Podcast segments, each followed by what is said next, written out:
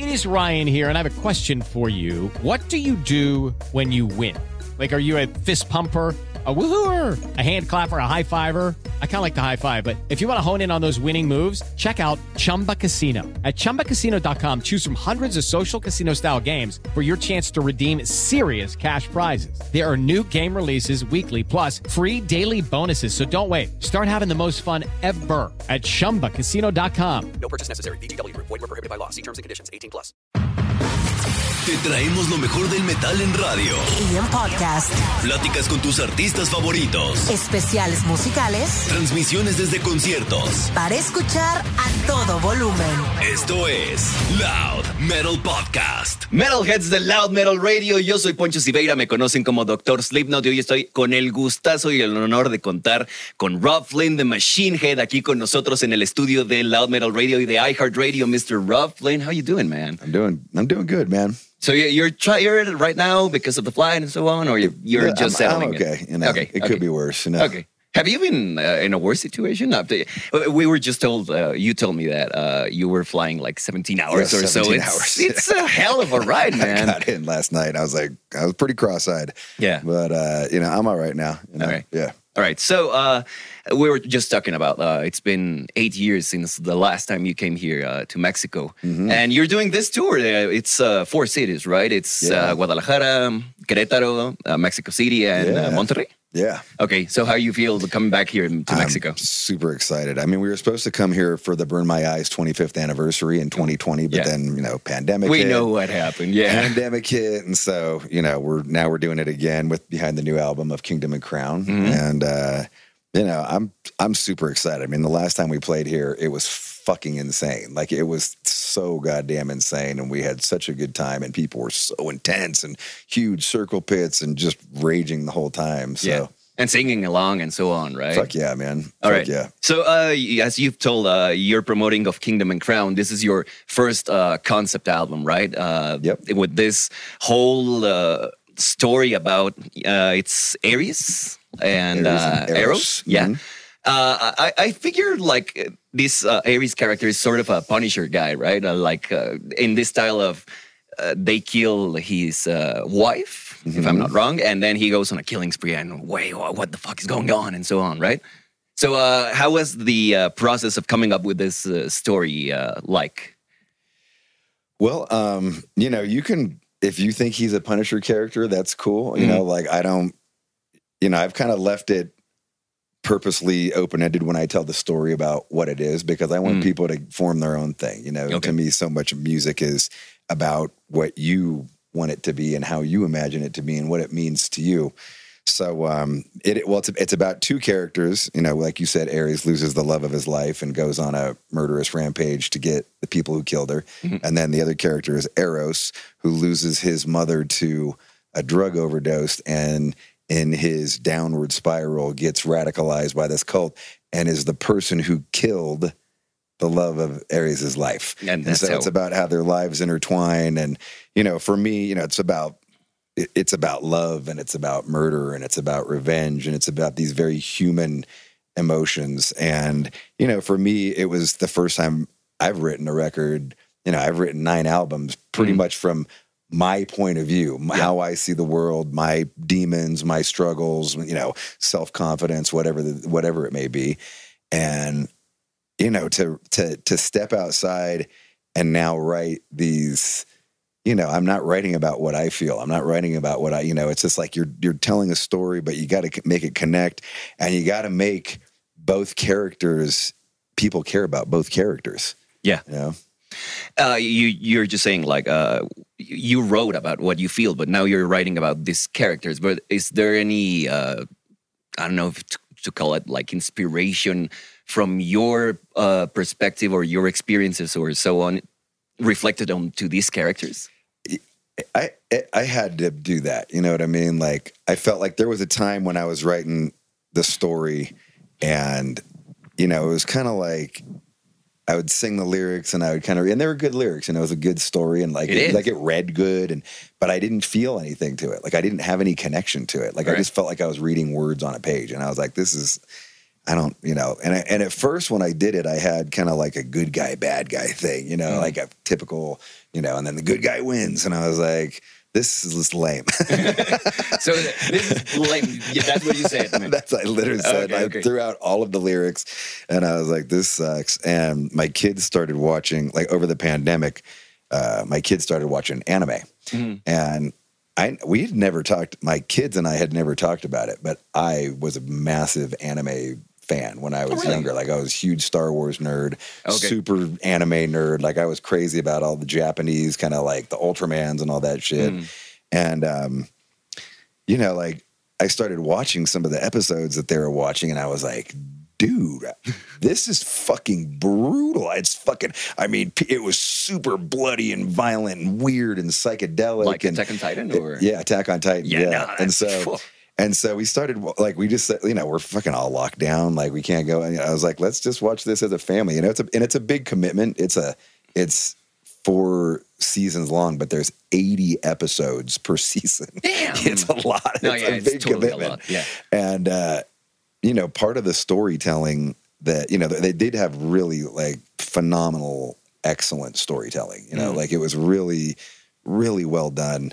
And, you know, the thing that kind of inspired me from that was like how they had these two sides and both sides believed that they were good mm-hmm. but both sides were doing atrocities and evil and just you know pure hatred of one another. And you know that kind of inspired like i was like oh like i don't have to have a good guy and a bad guy. Like i can have you know and it was it really like changed the way that i looked at at the lyrics for it and made it in my opinion it made it just way open up into this whole other thing that you know it might not ever have been if i hadn't been inspired by that All right. And and you touch on a very interesting thing because we sometimes view the world as evil and and good and so on, but maybe sometimes it's not one or the other. It's just us living, right? We- We're just doing what we think is good, what what we believe in. I don't know. So what what's your take on that? Uh, I mean, I I put the lyrics out there, and it's whatever people want to get out of them. You know what I mean? yeah, yeah. Like I don't, I don't let you know. Like I, I feel like one of the main reasons that I'm a musician and an artist is because I'm not very good at talking, and you know I've gotten good at talking because I have to do press and like all that. But you know, to me, like I write lyrics and I put it out there, and you know that's how I talk about it. And Okay. if people want to, you know, dissect it or read into it, or maybe it means something else to them, you know, that's the beauty of art and that's the beauty of music. Absolutely. Uh, just wanted to touch on a little thing. So these, um, w- when Eros goes down on this uh, spiral, is he going through a depression or maybe something different? Or Well, you know, I mean, part of it was, you know, my, my mother died during the pandemic. oh, And so during the writing of this record, my mom passed away. Yeah. And, you know, I, I, I mean, I talked about it a little bit publicly, but, and I feel, I guess, a little bit more, you know, it's been two years now and I've kind of like processed the whole thing. But, you know, my mom was a, she was a full blown pharmaceutical drug addict. Mm. I mean, she was addicted to, you know, 20 different drugs and it was extremely hard for the last 25 years of her life. And so, you know, in, in some ways, whatever he was going through in his thing, you know, part of that process, you know, came through what I was going through and, you know, how I processed and how I grieved and how Yeah. all of it. And so that was kind of like what the, that's where a big part of the connection was because it, you know, he was supposed to be the bad guy, you know, but like this thing happened to him and it's like, you know, it helped. That's the part that really helped me kind of form what the story was. All right. Uh, I bring this up because um, a lot of uh, members of the metal community have brought up the depression topic recently. I mean, Corey Taylor, uh, David Draiman with this uh, emotional speak on Graspop, I believe. Um, even James Hetfield. So uh, I was wondering if you've ever gone through a process of like getting yourself together and getting up and so on. How do you Oh yeah. cope with that? I mean, I've talked about this for decades now. Yeah. You know, like it's. I think it's great that other artists are finally coming around and talking about it. You know, at, at the time when I started talking about it, kind of like at the end of the '90s, beginning of the 2000s, it was kind of like, "You're a pussy." Yeah, it, it was a, like a taboo thing, right? It was I very mean, taboo. Yeah, yeah, you know, and. I was like, "Listen, man, you know, like fuck yeah. you." See, go to therapy. Therapy. What the hell is that? You know, yeah. Totally, you know, like it was that kind of thing. But it really was like, you know, every song had to be about fucking conquering, and you know, and I was just like, okay, like that's. I mean, like I got those too, but like Yeah. you know, there's another side of it, and you know, I, you know, everybody kind of goes through life and comes to these moments at their own pace, and I think it's awesome to see other artists coming to this and feeling comfortable about speaking with it because it's scary, you know, like it the is. same shit that like you know, like when I said it, like everybody starts calling you a pussy. I'm sure there are dudes out there looking at, you know, the guys you just mentioned and going, oh, he's a pussy. But like, you know, 10 years from now, they might be in that same place and, you know, maybe they'll look back on that time. And, you know, I, I think it's, you know, it is tough and it's like a, it's a, it's a type of thing that I think it helps to talk about. Yeah. You know, I think it definitely, you know, you, re, you, you know, and, you know, like I said, you know, for me, again, I don't feel like I'm that good at talking about it. I'm better at singing about it. I'm better at writing lyrics about it. You know, like that's how I process it. And people come up and, you know, it's heavy. You know, like I, you know, we we had our last record, Catharsis, come out and. You know, there's a bunch of assholes out there that poo-poo it and go, "Oh, fucking record sucks," and you know, like you know, uh, uh, music is so much just about where you are as a as, as a, a play. It's a photograph of a moment in your life. You know what I mean? yeah. And what Yeah. you're like before that moment and what you're like after that moment, I, you know, it could be totally different. But it but that's what that moment is. Yeah. And you know, like it's funny because I've been doing I've been doing I've been doing a lot of I was doing press in Brazil just you know a few days back and Mm. every fucking question was the catharsis question and you know there's a lot of songs about depression on there and there's a lot of songs about you know just other shit and Yeah. and uh and so I played I played so I did an acoustic show Mm. and uh, I played probably the most controversial song off of uh, Catharsis, which is "Bastards." Okay. And you know, I, I, I was telling like a little story because I was doing an acoustic show, so I was kind of telling stories before every song and like where the song came from, and you know, it's basically like a conversation that I had with my kids right right after uh, Trump became president, and um, you know, and I and I just said that I don't give a fuck what people think about this song. You know, people think it's too poppy. People think they don't like the what what the message is or whatever. And I was like, like I said, like this just this song just fucking poured out of it, vomited out of me. You know, and this guy in the audience was like, "That song saved my fucking life." Oh man. And I was like, whoa. You know, Wow. he screamed that at me like while I was telling this story, like during the intro of the song. Mm. And he's just like, no. And I, I went to go say something. I was like, oh, right on, dude. Like, thank you for saying that. He's like, no. He's like, look at me. I was about to commit suicide. That song, I heard that song the day that I was going to commit suicide. And that song stopped me from Wow. committing suicide. So thank you for writing that fucking song. And I was like, you know, like, It's I got, powerful. dude, it was like, it was, I, know, I was like, oh my God. yeah, yeah, yeah, totally. Yeah. And, uh, but I was just like, thank, and thank you for sharing that. You know, like thank you for, you know, like I I took a lot of shit for that song until like hear somebody say what it means to them, and you know, to me, that's the power of music, and Yeah. that's why I do this, and that's what music is about. And you know, you don't know, you know, there's been plenty of times when I heard a song and I was like. This song sucks, you know. you know It- it and I think that, yeah. and there's like a million, you know, like I don't like I don't love every fucking, you know, just because I'm in the genre of metal doesn't mean I love every metal band that's out there. You Yeah. know what I mean? Like I just love what I love because music is very personal, and you know, but but then ten years later, I hear a song, the same song that I thought sucked, and I'm like. Oh my god, this is the best song fucking ever. Like, how did I not like this song when I first fucking heard it? Like, you know, just I just wasn't ready to hear what that song was about, or now I'm just in a different place in my life. And, you know, to me, that's so much about what, what music is. it's it's very interesting that uh, we go through different uh, stages of our life, and and we see not only music. I mean, yeah, but like the world altogether in a very different perspective. You know, and, and you said about you talked about. Um, all these bands that we love and so on. Uh, people love music, of course, but we as metalheads, I believe we have a, much greater passion or something like that uh, for, sure. our bands. I mean, we, we could die for our bands and so on. Uh, which would you say are the bands or the artists? I, uh, I don't mean to to uh, encapsulate ourselves in the metal genre, but uh, which are the artists that uh, you feel connection a, connection to? in metal or In just in whichever general? genre. Yeah, in yeah, in any general. genre. Wow. Yeah, because uh, I, Um, mean, I mean, sometimes we are told that you are a metalhead, you must listen to metal, and uh, dude, I, I want to listen to some pop songs. I mean, once in a while, or to mm, Mexican folklore music. I mean, it, what, what the hell, you know? Yeah, I mean, I, I mean, there's, uh, dude. I could, Yeah, we like- could be here forever. Of Like. I could name like, But- so- you know, I mean, the Cure, the- the Cure is a band that I absolutely love.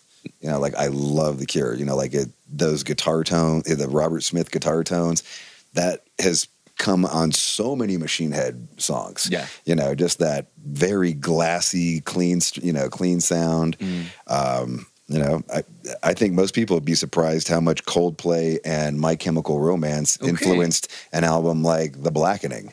You Really? know, like our most you know brutal record by many people's Yeah. opinion, but you know. Coldplay and My Chem had a big influence on that, and I, I love My Chemical Romance. You know? Like, how so? Uh, Could you give us an example? melodies, like Yeah. you know, kind of like just like arrangements, you know, like the way that they kind of, you know, just add an extra little beat and just like little, just little things, you know what I mean? Like just little things that you'd never, you know. And to me, like you know, I think that you know, I always try and steal from places like that. You know what I mean? Like I've stolen from Jim, Justin Timberlake. All you know right. what I mean? Like no one's ever going to catch like what I stole from Timberlake because like it's just going to go through the machine head sound and Yeah. then sound totally different.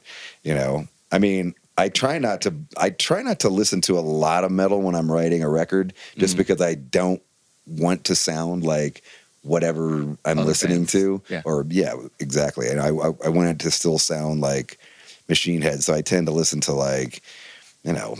I've stolen from that rapper the game, you know, like All I've stolen, you know, like shit like that. I Yeah. mean, I'm, you're, I mean, you're kind of not, I'm not really answering your question. No, like, yeah, you're- you're- I'm just you are. telling you, like, kind of like the things that I get inspired by. And, you know, Mm. I mean, as far as like the bands, you know, there's a lot of hardcore bands, bands like Poison Idea, Mm. um, bands like Madball, Sick of It All. Those were all very, you know, DRI was a big fucking, I was just talking to this guy about DRI, how they were very important in my life. Um, obviously Iron Maiden, you know. I mean, like, especially like I love the Di'Anno era just as much as I love the Dickinson era of Mm. Iron Maiden. You know, those first two Iron Maiden records to me, they were so fucking punk rock Yeah. and just like every song's about hookers and Charlotte the Harlot and drugs and getting arrested and going to jail. And I was just like, yeah, like, this is my shit. Mm. You know, and then it kind of went into something else, which was great as well. But you know, I loved that. I loved that kind of street level Iron Yeah, there's something special to them, right? Yeah. Mm. Um, you know, Metallica, Metallica, Exodus, Slayer. I mean, I was lucky and, fortunate Yeah. enough to be a teenager In growing up in the Bay Area in the golden era of thrash. Mm. You know, I mean, the first time I saw Metallica, I mean, this everybody like just laughs because it's just so crazy. First time I see Metallica, they're opening for Raven, Raven, at yeah. the Berkeley Keystone. You know, there's 250 people there. Yeah, yeah. You know, like they're second on the bill. You know, it's Exodus, Metallica. It was, it was Raven, Yeah, you know? it was yeah. raging, and it was you know it was such an incredible moment for me. I mean, like my dad dropped us off. You know, Mm. like I didn't have, a, I couldn't even drive at the point. Like my dad picked us up. Like, got, here's a watch. Like, be here at ten thirty. me and my friend, and me and my friend Jim came out, and like that's all we talked about. Like that's like okay, we're gonna start a band, and we're gonna play thrash, and we're gonna be faster and heavier than fucking everybody. Uh-huh. And you know that was it. But then you know it's funny because at the same time, around that time you know, like a lot of the gangster rap was coming out. So like I was going to see NWA, I was going to see LL Cool J, I was going to see Cypress Hill, you know, I was going to see Ice Cube, you know, and it was like Public Enemy, like it was fucking like I was like one of five white people there, you know what I mean? Yeah. Like, and I was super into it, but you know, it was fucking like thugged out. You know, this is the height of gangster rap. You know, Yeah. it was like some fucking gnarly dudes. Mm. And, you know, so going to punk rock shows, going to hip hop shows, going to thrash metal shows, you know, but also, you know, I loved Van Halen and ACDC and like kind of classic, you know, I don't know if that's classic rock, but like, you know, hard rock. Yeah. You know, Black Sabbath was the band that like changed my fucking life. You Mm-hmm. know, it's the band that made me want to have sex, smokes weed, and fucking get wasted. Yeah. You know, like so. And play of worship course. Satan. Oh yeah, yeah, yeah, totally. Yeah. So, you know, all that. Do cocaine, like everything, like so many like bad influences came Yeah, from that band for me because it was just the perfect time, you know, 13, 14, you know.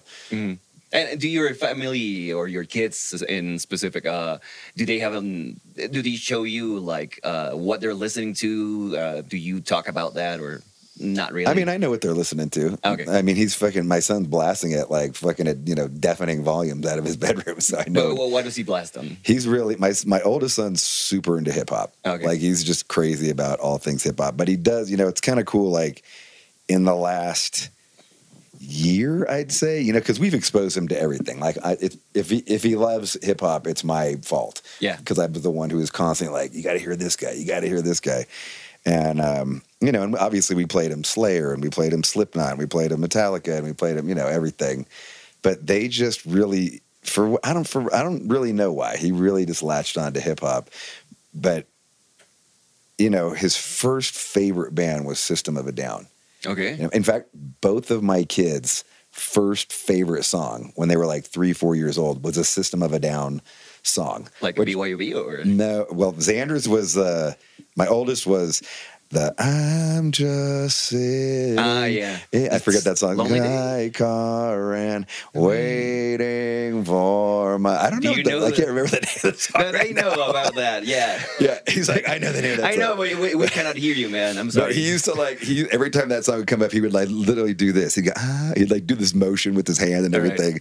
And I was like, oh, that's the cutest. And then and then my youngest got into what's uh you know, because we'd listen to the records and they were just like, whatever. His fa- first favorite song was the um Tony Danza cuts in line. old school Uh, Yeah, old yeah. school Hollywood wash up. That was it. Do, Yeah. do, do, do, It's do, a do, great do. song. Used to like stomp around the yard, stomp around the house doing Yeah. that song. So, um, you know, that was, you know, and then, and then we listened to a lot of Deftones. And now, as he's gotten older, he both of them have gone and reverted back to they you know after probably a decade of not listening to anything but hip hop now they're going back and they're listening to like Sempiternal by Bring Me the Horizon Deftones bl uh, Deftones Diamond Eyes you know System of a Down like a bunch of stuff that we were listening to when they were young and now they're kind of like coming back around to it and I was like oh that's kind of cool to like see that kind of and then they're now they're going down their old down they're going down the rabbit hole and they're listening to like other and they'll play like a Deftone song for me. I'm like, what song's that? I was like, I don't know that song.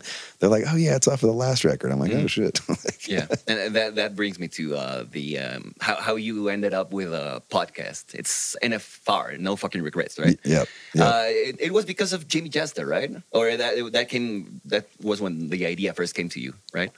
yeah. Well, he was ju- he just kept on telling me he's like, bro, you got a great voice. Yeah, the voice, You gotta you gotta you gotta get a podcast. Uh-huh. and I was like, I just at the time I just had a lot of shit going on in my life, and I was like, I don't, you know. I just don't feel like I have the time to do this. Mm. And he kept on every time I'd go on, he'd bug me about it.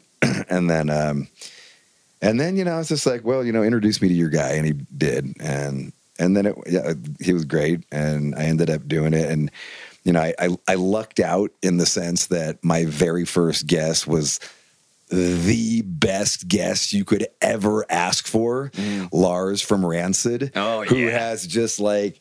7,000 of the craziest stories you've ever fucking heard in your life. And I was like, uh-huh. oh my God, like he just could, you know, just a million things. And he was just awesome. And so, you know, after that, I was like, oh, well, you know, kind of thought like, oh, everybody will be like this. And no, like not everybody's like that. But, but, you know, I, I tried and, you know, kind of like, I, I don't think they were very good at first, you know, like I was still kind of finding my way, but then the Okay. pandemic hit and then it was like, well, you know, everybody's locked down, everybody's bored out of their mind and can't do anything. So everybody had just a ton of time to talk for, you know, three hours in some cases and just kind of talk about a million things. And it didn't have to be about a new record. It didn't have to be selling, uh, you know, your new, whatever, your, you know, and shit like that. It could just be about whatever, life Yeah. and, you know, love and sex or whatever. You know what I mean? Like just shit that like was way more interesting. And that's to me when it really like kind of took off. That's to me when it kind of came together and became what it what it was. But uh, my my most interesting uh, thing though that came out of it. So I would ask everybody. You know, at some point, I started thinking about you know me and Lars Ulrich when I was on tour with Metallica. We had a conversation about you know why he thinks people love Master of Puppets so much, and he's like, so many people have lost their virginity to Master of Puppets. and I was like, oh my God. He's like, and so this record is so like, you know, it's like the best experience, you know, and like it's so just embedded in their brain. Yeah. And he's like, that's why people love this fucking record. You know, like so many of their fans, it was just like a perfect age and this, that, and the other thing. And so I would, I would, I would broach the question like that. Lars Ulrich has an opinion that a theory that Yeah. you know that you know most people, you know, a lot of people. And that's why everybody loves Master. What was the album or movie that you lost your virginity to? Okay. I cannot tell you how many people have lost their virginity to Slayer. Fucking Slayer, was man. the number one band. I mean, hands down, so many people have lost their virginity to fucking Slayer. I was like, that's awesome. Yeah, yeah, yeah, but- but it's the weird, same time. Like Yeah, yeah. so fat. Like like- you must have been fucking hella fat. You know? Yeah, on, on, a, on a yeah, a killing spree, something Yeah, like that. Totally right. Like, choke, Yeah, yeah. Choke the shit out of you. but you know, I tell you what, too, and I, I'm not going to name any names because uh, I, I don't want to throw anybody under the bus. Yeah, but yeah. there was a guy who's like great guy, and uh, he he made me take that part out. but like, but it was like it was such a. It was like the, it was the guy that you would least fuck in the fucking planet Earth. The last guy that you would have thought would have lost their virginity in the back of a car to Slayer. Slayer, man. Did he name the record or? He didn't. He couldn't even name the song, but he was. He knew that he was listening to Slayer, and I was All just like, "Oh my god, that's so fucking good." And I was like, "You, like you." Out of I was everyone. like, I was like, I did not see that one coming. Okay, so uh, that, that, that's a pretty interesting question, yeah, and and, and the story uh, from where it came from, it's really cool too. Was that when uh, back in like 2009 or maybe later, or when you talked to when we were, yeah, th- yeah, we were Okay. touring. We toured with them through for part of 2008, Yeah, all of Death 2000, all of 2009, and then uh, yeah, we did America a bunch of times. We did Europe twice. I mean, it was it was a, I mean, it was like a dream come true. You know, this Yeah. is this is the guy who saw Metallica opening for fucking Raven, Raven. and then like you know, my life changed because of that. And then here I am, you know. However many years later, like Yeah. main support to fucking Metallica, it was fucking dream come true. You know, it was Yeah. amazing. So- and those guys were fucking gold. You know, what I mean, like Hetfield came up and jammed "Aesthetics of Hate" with Ah, us yeah. on stage. You know, Yeah, like yeah. my he didn't come up. We didn't play a cover together. Like he came up and played Your my song. fucking song. It was like the fucking honor of honors. You know. I remember I was like 16 when I saw that video of, of Aesthetic of Hate playing with uh, James Hetfield, and it was like, dude, what? It, it was uh, like a. I, for me, it was like an experience. I, I can't imagine what it was for you. I mean, Yeah, I mean, you know, I know it's funny. Like I don't know how, many, how much time we have, but I can tell you the story of how it happened or whatever. course, yeah, okay, yeah, yeah. totally. So I would, I would, you know, I warm up a lot before we play. I warm up for like two hours, like a Yeah. guitar, you know, vocals, voice, voice, you know, and I'm just like, I just don't, you know, I don't want to drink. Like I don't, I'm trying to just like focus on, you know, You're a thing, huh? working and like, be, you know, being good for the show. Yeah. And, um, and so when we were on tour, every every day those guys would roll in about like five thirty or so. He'd just kind of poke his head in the dressing room and be like, "Hey, what's up?" And it was always just me alone because like no one else is a lunatic like me warming up for two hours. Yeah. And so he's just like, "Yeah, we just shoot the shit and talk about you know the Oakland Raiders or fucking you know football or whatever, just Mm. you know kind of light stuff." And then. uh and you know, I'm jamming. I'm, I've got like a little practice amp, like this big. It's like it's called a cube. It's like you know six inches by six inches, Yeah. and we've got a little. Uh, we've got an electronic drum kit that's plugged into a small monitor speaker uh, over in the corner, and that's what we kind of jam on before we go on stage. And uh, one day he comes in and we're shooting the shit, and he's just like, he's like, "Can I jump on the? Can I jump on the kit?" And I was just like, oh, "Yeah, yeah, go for it." You know, jump, jumps on the kit, and he's just like, uh, he starts kind of playing around on the drums, and he's actually a pretty decent drummer, if- Yeah. you know.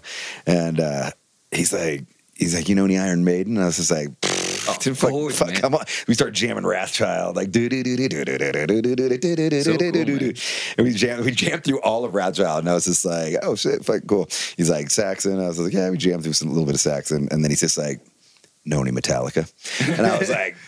Dude, I'm like, "Ca- name it. He's like, Yeah. Master of Puppets. But dun, dun, dun. I'm like, we start jamming around. I'm like, oh my god, I'm just like, this is crazy. I'm jamming fucking Master of Puppets with James Hetfield on, On the drums. drums. Yeah. this is fucking crazy. And um, we get we get to the clean part. I was like, I'm not going to do all the clean part. And uh, and uh, and he's just like, he's like, play. Uh, he's like, play Aesthetics of Hate. And I was like, okay. I was like, start jamming. because it's a pretty hard song on the drums. Like it's fucking yeah, it's tricky hard. and it's fast as fuck. Yeah. And I start jamming it, and he starts playing along on the drums. Aesthetics of hate, and I was like, "Holy shit!" Like, and he's fucking nailing it, like doing like, but but but but but, you know, just Yeah, like getting all all, the the, details, so on, yeah. all the details, and uh, and I'm like, "Whoa, dude!"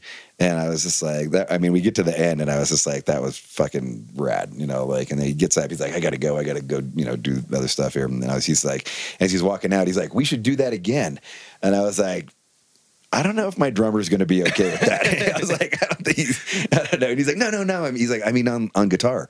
And I was like, okay. I was like, yeah, was, you know, you know, you know, if it, and in my mind, it was kind of just like backstage talk, like, Yeah, oh like, yeah, it'll happen, James right? Hetfield will come up and play guitar Wink, on stage wink, with wink. you, and I was just like, that's never going to happen. Yeah. and um, and then like the next day, his assistant comes over and he's just like, "Hey, uh, James wants to bring his amp over and kind of run through aesthetics of hate with you guys." And I was like, "Okay." And the fucking, I go into the dressing room and like later on, and there's the there's his amp, and I was like, "Oh fuck!"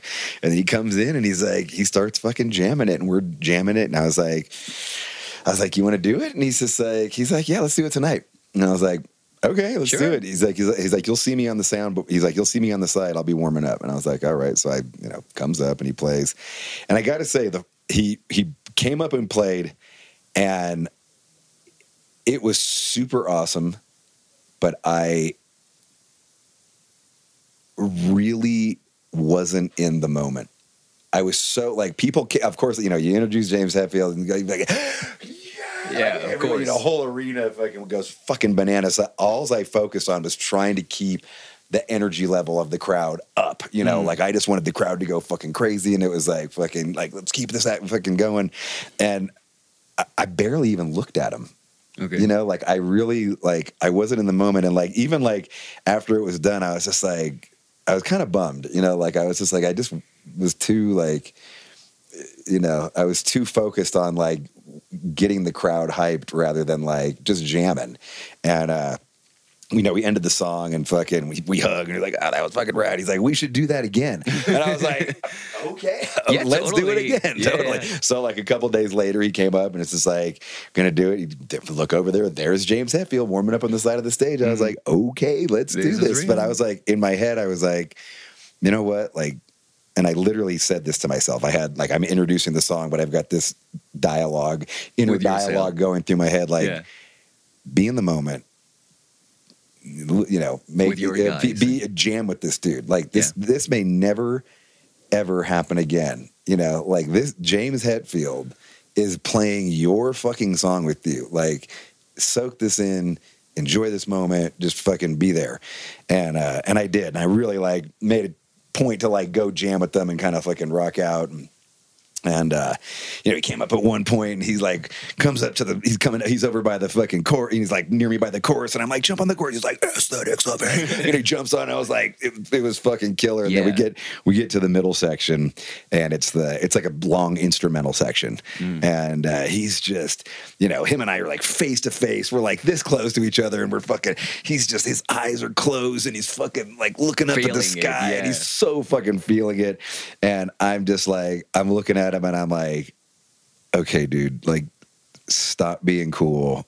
Like, don't try. Like, just this is the best thing ever. Like how, Just like how fucking, shit. how fucking amazing is this? Yeah. And I just grabbed him by the shoulders and I screamed, "This is fucking." Awesome! and I shook his shoulders, and he opened up his eyes, and he was all, "Yeah!" And I was just- Dude. and I was just like, "This is like it's fucking so cool." And then you know that was that was the moment, and that's how it ended. And I was like, I'm so, you know, I was so grateful first for one that he even wanted to do it again, Yeah. but that we got to have like that, That moment. rocking out moment because you know that's like fucking why you start doing this shit is to just have those crazy rock and roll moments you know what i mean Uh, would you ever like uh, in an uh, in another universe or whatever? Would you go to your 15 year old self, self and uh, tell him, "Dude, you're gonna rock with James Hetfield one day"? I, I would never believe. I would just like. Yeah, are would you- like, would are you believe yourself? The fuck? No, I would never believe myself. It's That would who- who sound. the That would sound you, like the man? most insane thing I ever said. you Yeah, know, yeah. Like, you know, like I didn't even think we'd ever tour with Metallica, let Yeah. alone like have moments like that. You know what I mean? Yeah, I remember you had a dream like uh, opening for, I believe it, it was later on a, Yes. on a particular Oakland uh, venue, right? Yeah, Henry J. and you Kaiser. did that too, yeah. And then you even toured, I believe it was Europe or uh, and America, and America, yeah. Both, Five yeah. months, yeah, five months with Slayer. I mean, it was. It's been thirty years, but uh, the the things and the accomplishments just continue to come one after the other. I mean, of King of Kingdom and Crown was uh, very well received by by everyone. So it's it's been huge. Yeah, I mean, I mean, it's crazy because we've sold, we've been around for three decades, Yeah. and every decade we've sold the same amount of records. Mm-hmm. You know, and it's you know we're not the Beatles, we're not Led Zeppelin, but Yeah. you know, four million fucking records over all that time. We've sold. Half those records in the second half of our career, which is the same as the first half of our career. You know, like it's it is not the typical arc of a fucking heavy metal band Yeah. you know and it's you know i'm very fortunate very lucky i mean it's so much more than i ever ever dreamed of you know like Yeah. we've headlined fucking you know Wacken we've headlined you know like we can we're a headliner all over the world you know i mean you you know you brought up the slayer thing you know that was my my goal for burn my eyes right like Mm. when in my when i imagined like what success would be for our first album burn my eyes it was 20,000 records worldwide worldwide Mm-hmm. Yeah. you know which is nothing you know this is Yeah. this is an era when sepultura is going gold in america Yeah. you know but i was like you know first album like i wanted to be you know modest and like Yeah. you know this felt like you know what we could accomplish on album number one Mm-hmm. and you know so 20000 records worldwide and opening the one slayer show at the henry j kaiser in oakland which is where we're from and. Yeah. where i had seen slayer play one of the greatest shows it, it- my top five shows of all time Mm.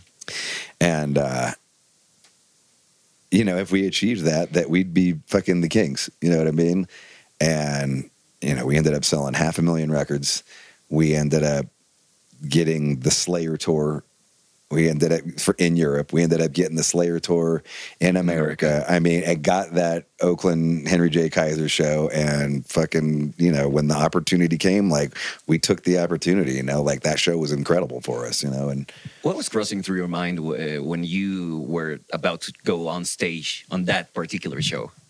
Do you remember it? the first show, Yeah, yeah, the the, the Oakland one. oh, the Oakland Slayer. one, yeah.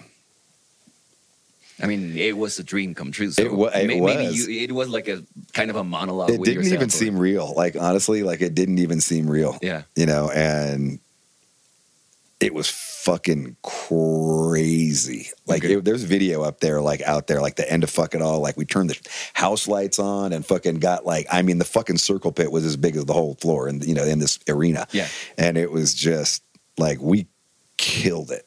Like we fucking killed it. Mm. And you know, a lot of that shit was like spontaneous. You know, that was the thing that was kind of cool. Like, you know, we didn't know how we were going to win them over, but like we we won them over. Yeah.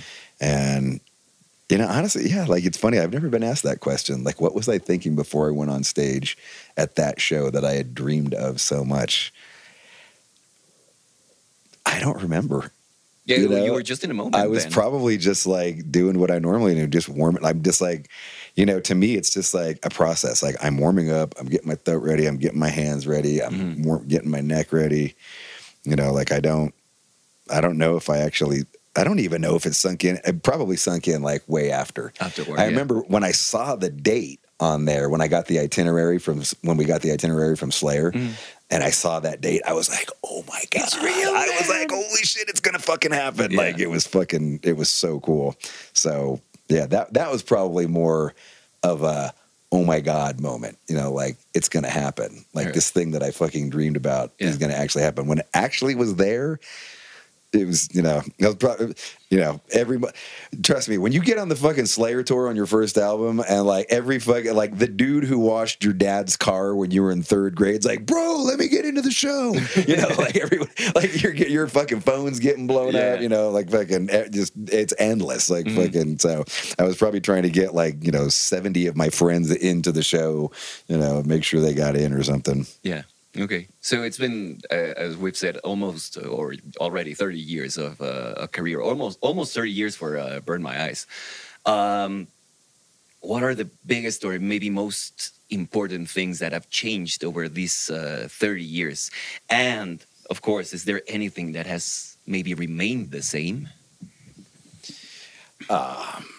I mean, I think, I think metal fans have remained the same. Okay. You know what I mean? Like, they still want to fucking just go hard. You know Yeah. what I mean? They want to just fucking rage and Forget the world. thrash and Yeah. fucking pit and jump and you know, scream and sing.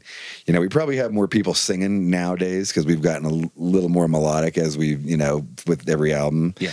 And, um, you know, more girls for sure, which is nice. Okay. I'm not going to complain, you know, like Yeah. it was Machine Head in the beginning was very much a dude fest, Yeah. sausage fest, as we called it. Yeah. yeah. and, uh, you know, there's, it's still primarily dudes, but there's definitely more girls yeah. Um you know, I mean, I mean, so much has fucking changed. Yeah, you know, I mean, like, you know, a, a festival used to be one day with you know six bands. Yeah. now it's now it's fucking days? five, yeah, three days with You- fucking you know was- seven stages Yeah, and you know 150 bands a day. Yeah, last year. I mean, when would you would you ever dream about that? Right? Yeah. So, I yeah. mean, yeah. I mean, it's, you know, obviously magazines used to, you know, MTV. MTV was already kind of gone in America, you know, so Headbangers really? Ball was already off when we came out. And then we got banned by MTV anyway. so, like, yeah. they wouldn't play our videos because Davidian was too violent and old was too satanic. Come on. Okay. and then, but they still, it was still going in Europe. So there, Yeah. was, that was a big help in Europe. And, you know, they did really get behind it, um, you know, on Headbangers Ball. Oh yeah. And then, you know, so then that went away, but that went away like short, like a year or two later, Mm. you know, so then, and then magazines became more important. Then magazines went away. And now it's like, you know, obviously, you know, very much heavy on the social media. Yeah. But in my opinion, like, I think that's going away. You know, I think, I think social media is the least important it's been that it's been ever. You know, I think it's Gotcha. like the it you know, like there was a time when you like if you started hitting on fucking MySpace, like shit was crazy. Like fucking t-shirt sales and fucking concert sales and you know, bands getting signed off of fucking MySpace. Like that shit don't happen. You Yeah. know, like that shit hasn't happened for fucking a long time. And you know, just the reach of of that, I don't think you know, like I don't know what the reach is anymore. Like, like on social media, it's very like I do miss the days of like being able to focus on an area. You know, like I feel like Hmm. now when you do an interview, like the first thing people do is they send it to Blabbermouth because they want to get like, you know, they want it, the news aggregators to pick it up. Yeah. And it's like, while I think that that's cool and obviously it's good for the news aggregators, I don't think it's good for, you know, like before you could do an interview and it would be localized to Mexico, right? Like this would be localized to Mexico. Yeah. And I'm here about to tour in Mexico, and the only motherfuckers that I want to reach right now are in Mexico because I'm about to tour in Mexico. Yeah, yeah. You know, I don't need motherfuckers in Germany reading about my fucking Mexico tour or what my thoughts are on, you know, Mexico. But what does Robb Flynn think about this? Yeah, I know. It's like, and so like, I think that that's the biggest thing that like, because now you get motherfuckers in like, you know, New Guinea who are like giving you a like, and I'm like, uh, you know, nothing against people in New Guinea, but like, I need to focus on the people in Mexico. Yeah. I don't need anybody in New Guinea to see this fucking interview, you know, like, so I think that that's something that's kind of changed, and you know, maybe it'll go back, maybe it'll get more targeted, but I don't know. For us, I find that like our e blasts are way more important. Um, you know what we've started doing we've started actually um, so whenever we're touring someplace now we're putting we're, it's just written in the language of Mm. the place we're touring in so hey brazil we're coming to brazil all in fucking portuguese hey mexico we're coming to mexico all in spanish Mm-hmm. Yeah. you know we're we just announced a, a festival in overseas in europe it's in whatever language that is so Mm-hmm. we're just trying to reach that I don't need the algorithm shoving me over here or shoving me over there because it is this fucking stupid algorithm bullshit, you know? Like that's what it is. And that's what I and that's what I say why it means the least that it's ever meant is because the algorithm smashes so much fucking shit, you know? Yeah. Like you never know like what's going to fucking you know, the most random shit like gets 20,000 fucking, you know, yeah, whatever. it's fucking it makes no sense. and and things that have potential they just they're just sunk in there Yeah. right? so Yeah. it, it happens yeah and and metal of course they always we always get like at the bottom of the uh algorithm and and so on so yeah um i just have uh, some random questions in here to get to know you a little bit more because we, we get uh, to know the musician, the, the vocalist, the guitarist, and so on. But we don't always have the time to get to know the person. So, are you up for that? Sure. Okay, perfect. I, I was just listening to uh, you. You said that you were a. And by the way, I like your font that you got the Oh, differ. thank you. for- you it should was show that to the camera. To like, Robb Flynn machine fucking head, man. I like that. Is that what we're, we're just yeah. very No, metal. I, I was pretty, metal as fuck. You know what- when when when they say like, dude, Robb Flynn's gonna go there. I was, Robb fucking Flynn, man. yeah, yeah. And um, so I, I was listening to um, a podcast or so that uh, you said that you were a soccer fan and a jiu-jitsu fan when you were younger. Yeah. Is that true? hmm Um, and now you, you said that you were talking about the Oakland when when they were the Oakland Raiders. Uh, are you a football fan too, or eh. You know, I've kind of. I hate to say it, but you know, like the when the Vegas Raiders, when you know they're the Vegas Raiders now, and like I just, I can't follow it, man. Like right, I've yeah. tried, I've fucking tried. Like I really have given it like a try, and I just like I'm just like I don't. Like I don't even know what I'm following here. Like I'm just following a fucking jersey at this point, you know, because like I have no attachment to Vegas. Like I get it, it's the team, and I still like the colors, but I don't know. I'm just, uh, you know, I got a bunch of buddies who go to San Francisco 49er games, Yeah. and like, you know, they got a new stadium there. It's sort of close to me. I'm like, you know, I might just start going to fucking Niner games. yeah? You know, And now that they're doing good, I mean, Yeah. yeah, with with more reason.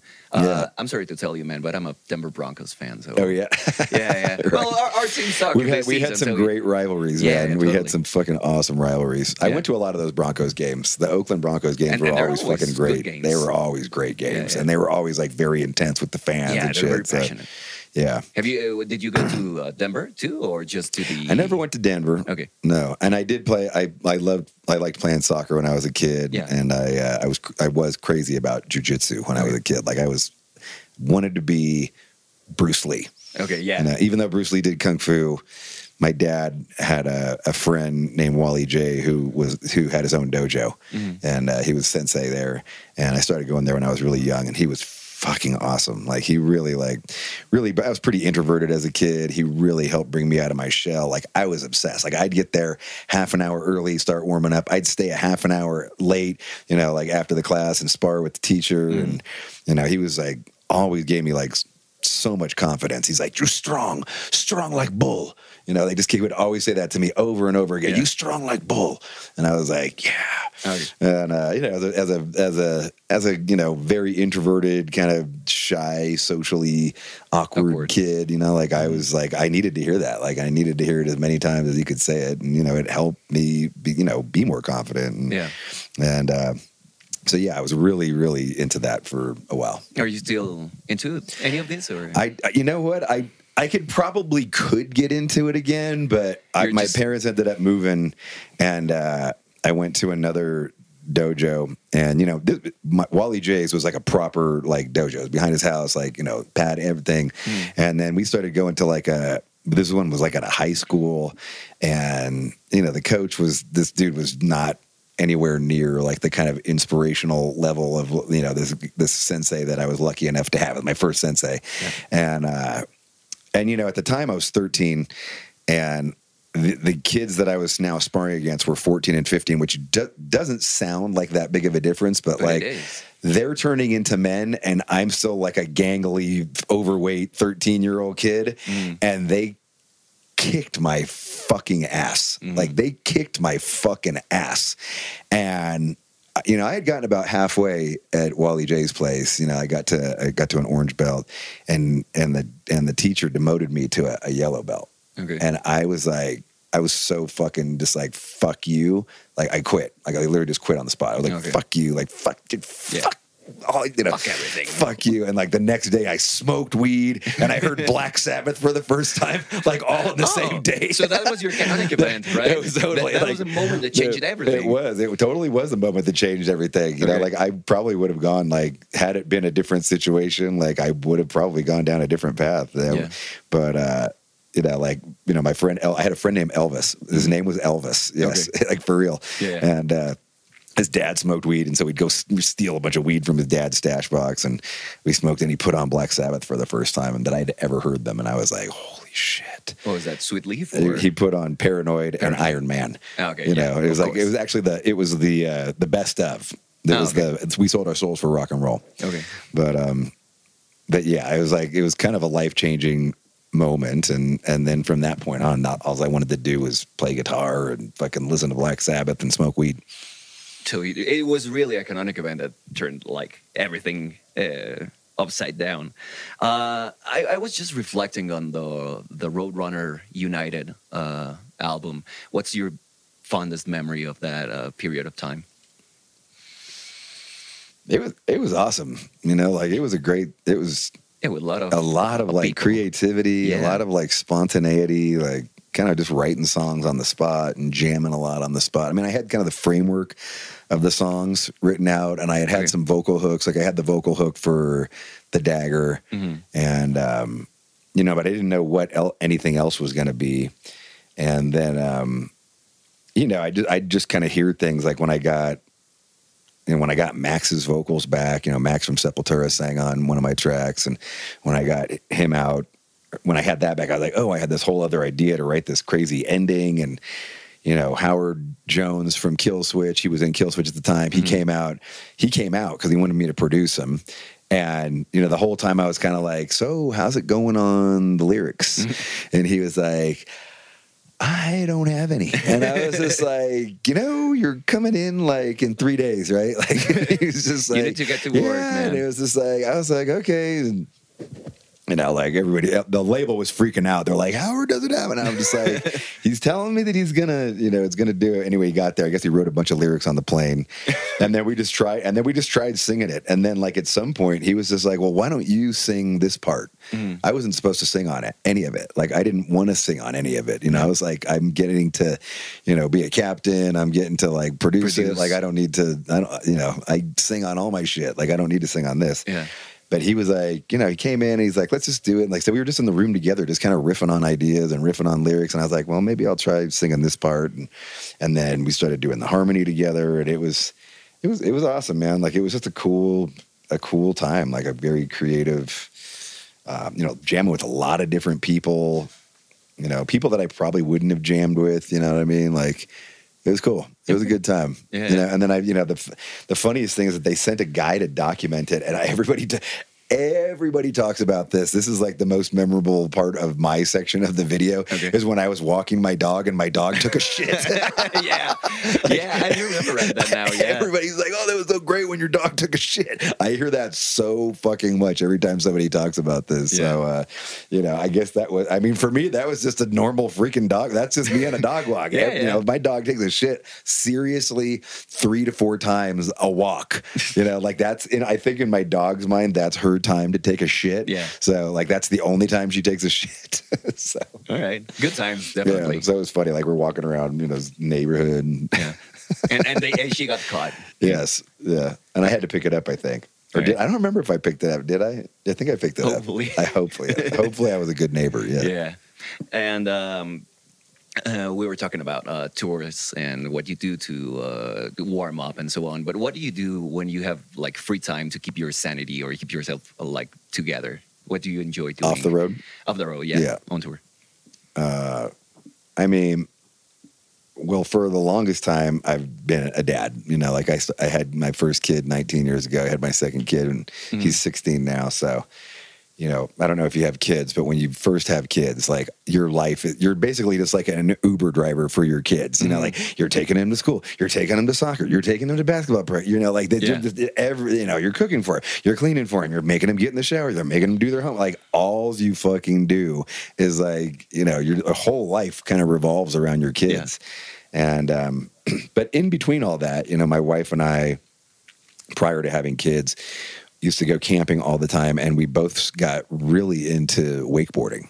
So wakeboarding's like, uh, you know, it's like it's not, it's kind of like water skiing. Like you're getting pulled behind a boat, It's ever it's just, it's like a skateboard. Yeah. you know, so it's just one board instead of two skis. Okay. and we got really into that, and she ended up just surpassing me on like every fucking level. And like she got to the point where she was doing like 360 back rolls. Dude. and like I mean like she was I was like what the fuck? Like I don't even know what to say. Like I can't and, like I, I'm getting like halfway and then like you know Falling smashing. Yeah, yeah. and uh so we really got and then we had kids. Like we just continued to do it. And we continued to go camping. You know we took we took Xander, you know, my my, my wife Ginevra made a vow that she was going to go wakeboarding one month after she had Xander, Mm. and I was like, "Are you crazy? Like your uterus is going to fall out? You know, like the fuck? You're going to go do a jump? It's going to Yeah, yeah. and uh, and she fucking did. Like we went out wakeboarding one month after he was born. Like we had him in the little baby seat, Yeah. like in the middle of the boat, and fucking she was like doing jumps, and I was like, holy shit!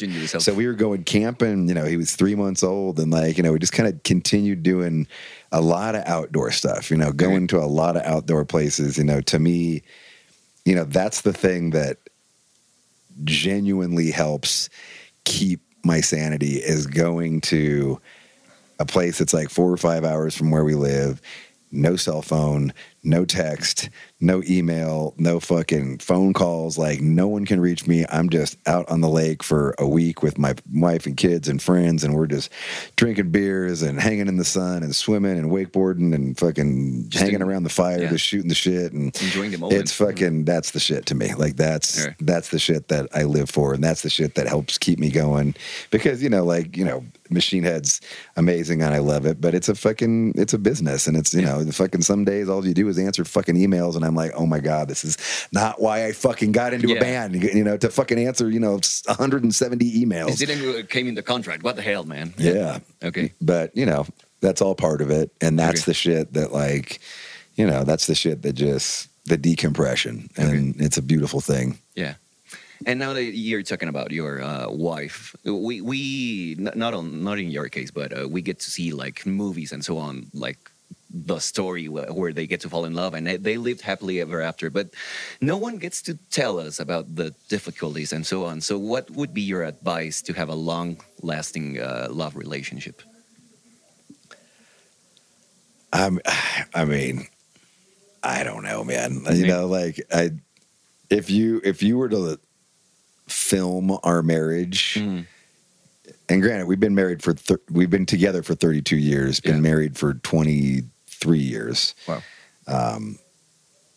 you know, there's been a lot of ups and downs, man. There's been a lot of peaks and valleys. There's been a lot of the D word uttered, you know, multiple, many times, you know, and and uh, during, you know, many, you know, I mean, we were getting divorced during the blackening. We were getting divorced during Bloodstone and Diamonds. You know, um, you know, a lot of it's got to do with communication.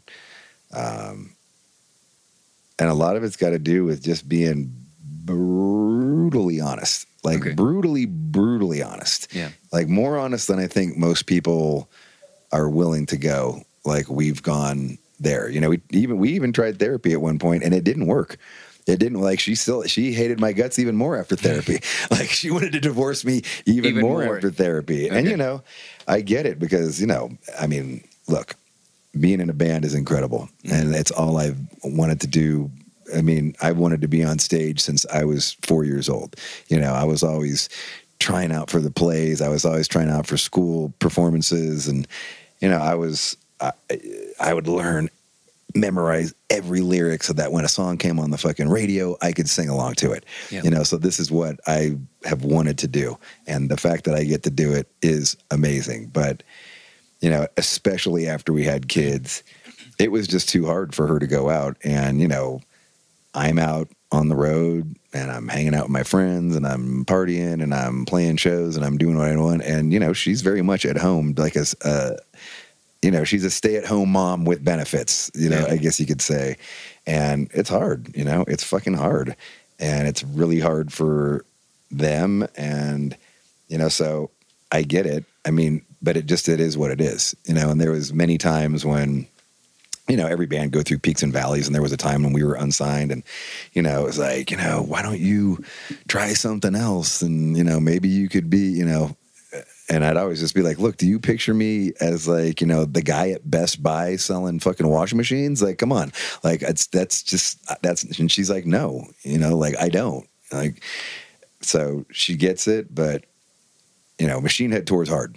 You know, we've toured for no less than 20 months every album. Yeah. You know, The Blackening was a three year and three month tour cycle with Yeah. probably five days off between almost every tour. Like it was, it never ended. Yeah. And you disconnect. You know, you come home, like I come home and I'm like, I'm happy to see her. Like, I want to have sex because I've been monogamous on the road for, you know, fucking two, two, three months now. And she's like, I don't even know you. Like, I don't, like, I don't fucking, you know, like, we got to reconnect some way, you know, and Yeah. then I'm gone five days later. You know, it's like, that's the shit that takes the biggest toll, Okay. you know, and that's, and, you know, somehow we just found a way to kind of fall in love. And, you know, certainly I, I do believe that the kids, uh, I think the kids had a lot to do with it. Mm. You know, I remember there was a time during the Bloodstone and Diamonds album cycle, pr- pretty much the whole tour cycle, we were divorcing. Like we had actually got to the point where it was like, okay, I'm going to move here. I'm going to live here. I'll get the kids on these days. You get the kid. I mean, we had, it was done. We were, we had, you know, talked it all through after, you know, months and months and months of fighting and crying and, you know, and not talking and, you know, and then I'd come home from touring, all we'd do is fight, and the kids would be super upset. And, you know, I remember there was a time when there was one time in particular where Xander was just like crying in his bedroom, and both him and his brother were laying on the bed, and they were like, you know, we don't want you to break up, mom and dad. Like, you know, and mm-hmm. dude, it just, it was like a fucking Yeah, knife to the you. stomach, dude. Like, Yeah. it was like, I just literally felt like the worst parent Mm-hmm. on earth. I was like, fuck, like, what are we doing? Like, you know, you gotta, you know, and, and I gotta say, like, that one moment, you know, really, like, we're like, we may not be able to work this out, but we gotta be more, we gotta be fucking adults about this. And we got, we gotta stop doing this. Like, we can't do this. Like, look at this. This is, this is horrible for Yeah. the kids. And, you know, somewhere in there, we found love again and we fell in love again. And, you know, now it's like we're getting along better than we have in fucking 10 years. You know, it's pretty amazing. and it's not easy, man. I mean, I'm, I'm so happy for uh, to, to listen to that because it really isn't that easy. I mean, it's there's a lot of stories, but yeah, I, I'm glad your story came to a Yeah. good. Thank you, man. And uh, well, this is over, I believe. So, once uh, one last thing, would you like to say to your Mexican fans here on Loud Metal Radio to any of these cameras? My wife and I used to come on vacation to Mexico. We came to Zihuatanejo. We went to Cancun. We went to Cozumel. We went to Cabo. And I can tell you what, every time we came here, it was fucking insane. And we weren't even playing a show. Like, Yeah, yeah, we were were, just we were just hanging out, partying, and Yeah. fucking raging. And every time it was insane.